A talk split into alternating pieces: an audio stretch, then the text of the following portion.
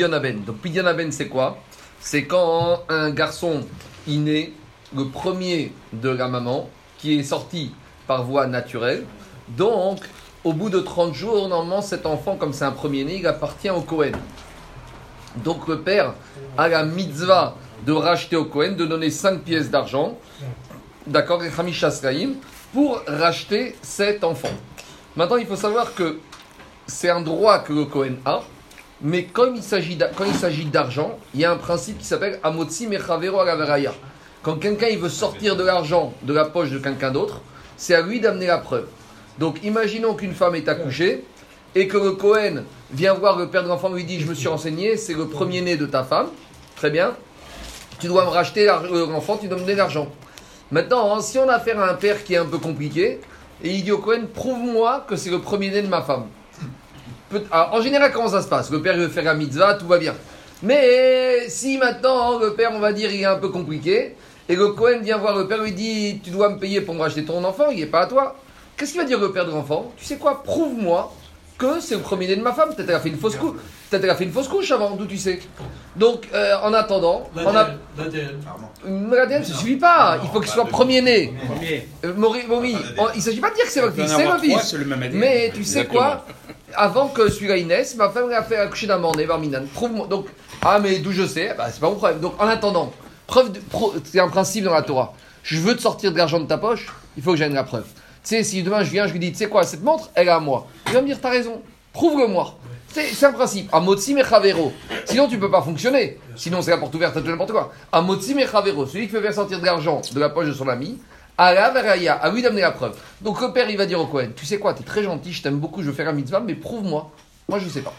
Donc, en général, comment ça se passe? Le père, il veut faire la mitzvah. Mais si on a une situation comme ça.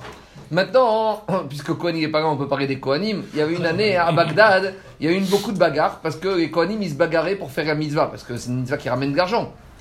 5 pièces d'argent, imaginez à l'époque dans les sociétés où, parce que l'argent n'a pas bougé, mais euh, maintenant le coût de la vie a monté, mais il y a 100 ans, 150 ans, 5 pièces d'argent c'était beaucoup.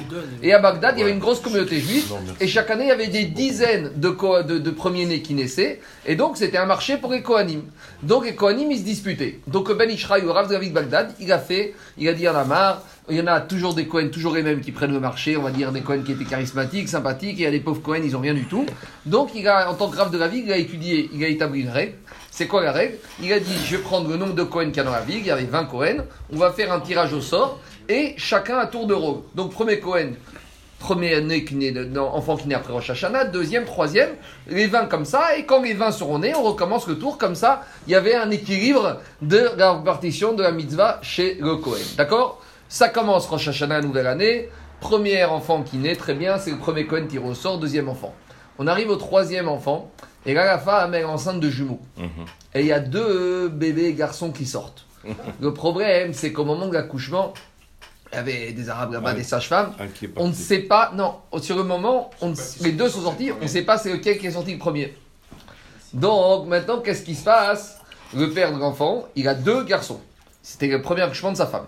Un des deux, il assure qu'il est premier-né. À quel Cohen il va le donner ma- non, c'est ça. D'abord, quel enfant il doit racheter? Ah ouais. D'accord, normalement, c'est tour- le tour du Cohen numéro 3.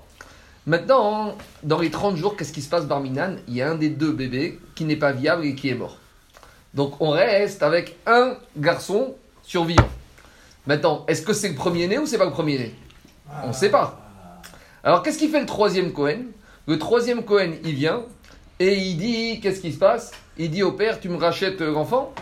Il lui dit Mais je dois rien te racheter. Mais pourquoi? T'as un enfant qui est premier Il dit Non, le premier-né, c'est celui qui est mort. Ah, voilà. Bon, alors qu'est-ce qui se passe avec le troisième Cohen? Il repart bredouille. Ah, Qu'est-ce qu'il veut qu'il fasse?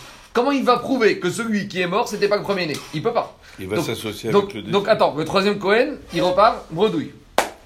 Il y a maintenant une autre femme qui accouche d'un garçon. Elle, c'est sûr, c'est le premier, c'est très bien.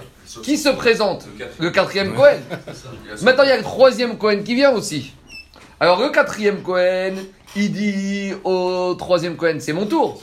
Et le troisième Cohen, il dit au quatrième, eh oh, moi j'ai sauté mon tour, gars, eh. moi je dois avoir ma somme d'argent. Alors, qu'est-ce qui se passe? Les deux, ils vont chez le père. Mais le père, il est très malin. Vous savez ce qu'il dit au père au troisième Cohen? Le père du quatrième enfant, il dit au troisième Cohen, mais toi, je dois rien te donner. Pourquoi? Parce que moi, je sais très bien que l'enfant qui est mort, c'était lui le premier-né. Donc, tu as perdu ton tour. Donc, au troisième, il lui dit rentre chez toi. Le mari de la quatrième femme? Le mari de la quatrième femme, il dit au troisième Cohen, je dois rien te donner. C'est ce qu'il dit au, au- le mari de la quatrième femme au quatrième Cohen. Il lui dit, tu sais quoi? C'est pas à toi, c'est au tour du troisième. Parce que celui qui est né, celui qui est mort, c'était pas le premier né. Donc en gros, qu'est-ce qu'il fait Le père du quatrième enfant, il se sert de la situation qui s'est passée avant pour dire au troisième père, au troisième Cohen, je te dois rien. Et pour dire au quatrième Cohen, je te dois rien. Et tout ça pourquoi?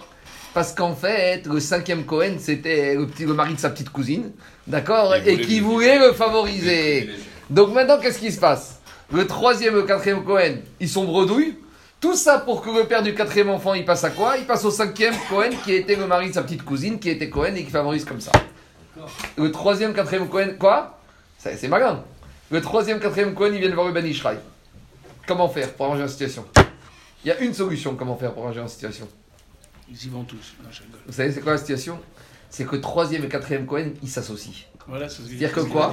Ils forment une seule personne. C'est-à-dire que le troisième, quatrième Cohen, ils font ce qu'on appelle un acte de désistement mutuel. Donc le troisième Cohen, il vient chez le père du quatrième enfant. Il lui dit écoute, moi je viens en mon nom et au nom du quatrième Cohen. De deux choses l'une. Soit c'est moi et tu me donnes mon argent à moi parce que l'enfant qui était né avant, c'était pas le premier né, donc il- enfin c'était le premier, il était mort, donc c'est à moi. Ah, et si tu me dis le contraire, je viens au nom de quoi? Du quatrième Cohen. C'est-à-dire qu'il m'a cédé tous ses droits. Voilà. Et vice-versa, le quatrième Cohen, il récupère les droits du troisième Cohen. Ça veut dire qu'en fait, le troisième et quatrième, c'est une seule personne qui viennent avec les droits des deux.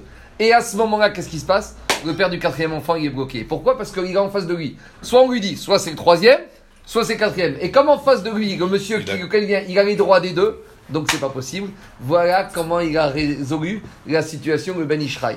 Ça, c'est une manière de se désubstituer. C'est-à-dire que, et cette situation, on la trouve dans d'autres cas. Je vais pas faire maintenant parce qu'on n'a pas tellement de temps, mais on fera une autre fois. Le cas, c'est qu'à partir du moment où il y a un problème de droit entre deux personnes, plutôt que les deux ils perdent tout, la solution c'est que l'un et l'autre, ils se désistent mutuellement au profit de l'autre et au moins, au moins ils partagent la moitié.